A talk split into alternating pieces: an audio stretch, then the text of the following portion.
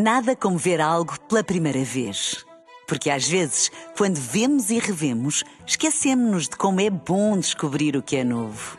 Agora imagine que viu o mundo sempre como se fosse a primeira vez. Zais. Veja como se fosse a primeira vez. Na rádio, no digital, em podcast. Música para sentir, informação para decidir.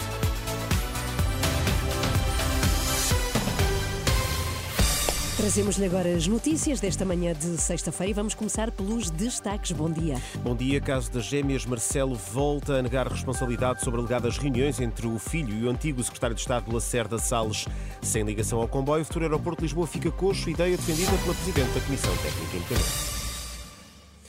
Caso das gêmeas luso-brasileiras, Marcelo Rebelo de Sousa nega responsabilidades sobre os encontros que o filho alegadamente teve com Lacerda Salles. É o que consta de um comunicado eh, divulgado na última noite pela Presidência da República, em que o Presidente eh, nega quaisquer ou volta a negar eh, quaisquer responsabilidades neste caso, depois da TVI ter avançado que Nuno Rebelo de Sousa teve várias reuniões com o ex-secretário de Estado da Saúde enquanto decorria o processo. Marcelo garante que não teve conhecimento de quais quaisquer diligências junto do Ministério da Saúde. Já Lacerda Salles não confirma nem desmente a marcação da consulta para as gêmeas brasileiras.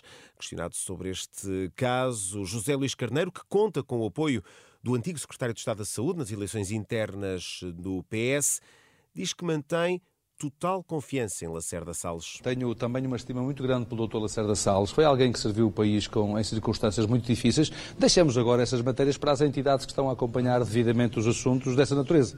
José Luís Carneiro, em resposta à polémica envolvendo António Lacerda Salles no caso das gêmeas luso-brasileiras. Enquanto isso, em entrevista na última noite na SIC, o coordenador de neuropediatria do Hospital de Santa Maria, António Levi Gomes, reafirma que o filho do presidente esteve envolvido e que Marcelo estava a par de tudo. E o medicamento usado para tratar as gêmeas luso-brasileiras já foi dado a 33 crianças e, de acordo com o Infarmed, só este ano houve 258 pedidos aprovados.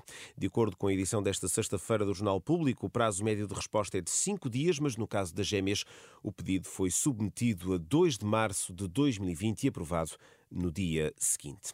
Sem uma ligação à ferrovia, o futuro aeroporto de Lisboa será menos eficiente. Ideia defendida pela Presidente da Comissão Técnica Independente, que estudou as soluções para o futuro aeroporto da região de Lisboa.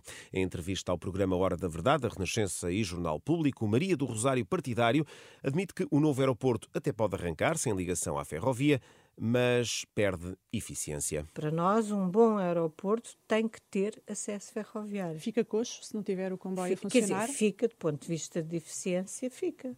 Não há aeroporto que se preze neste mundo que não tenha, enfim, num país desenvolvido, que não tenha acesso ferroviário. Não é? Aliás, que seja esse o modo privilegiado de aceder ao aeroporto, até por razões de pegada carbónica.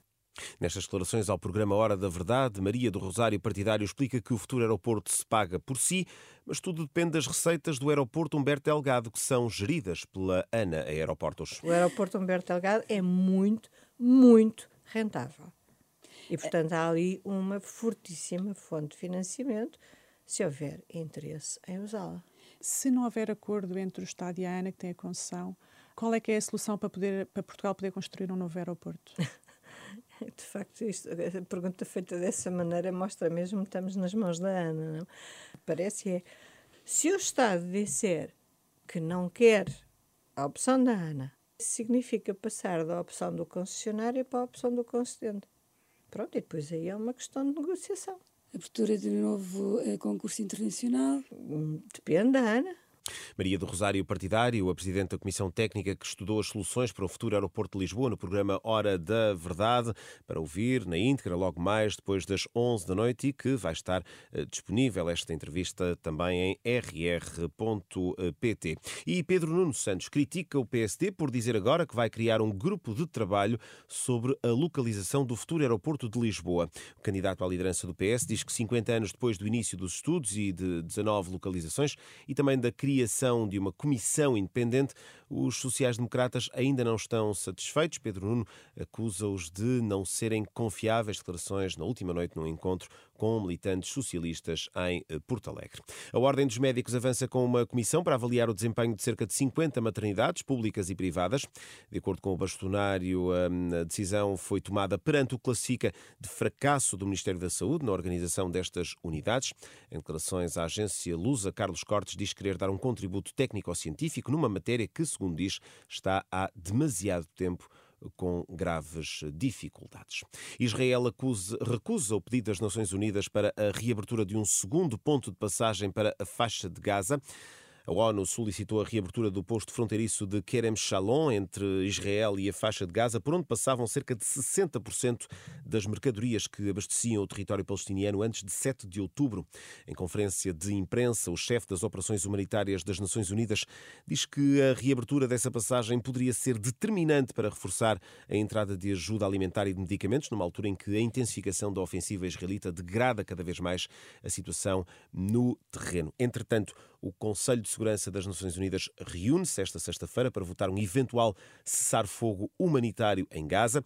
Isto depois do secretário-geral António Guterres ter invocado extraordinariamente o artigo 99 da Carta das Nações Unidas, algo que já não era usado há vários anos. Nada como ver algo pela primeira vez. Porque às vezes, quando vemos e revemos, esquecemos-nos de como é bom descobrir o que é novo. Agora imagine que viu o mundo sempre como se fosse a primeira vez. Zais. Veja como se fosse a primeira vez.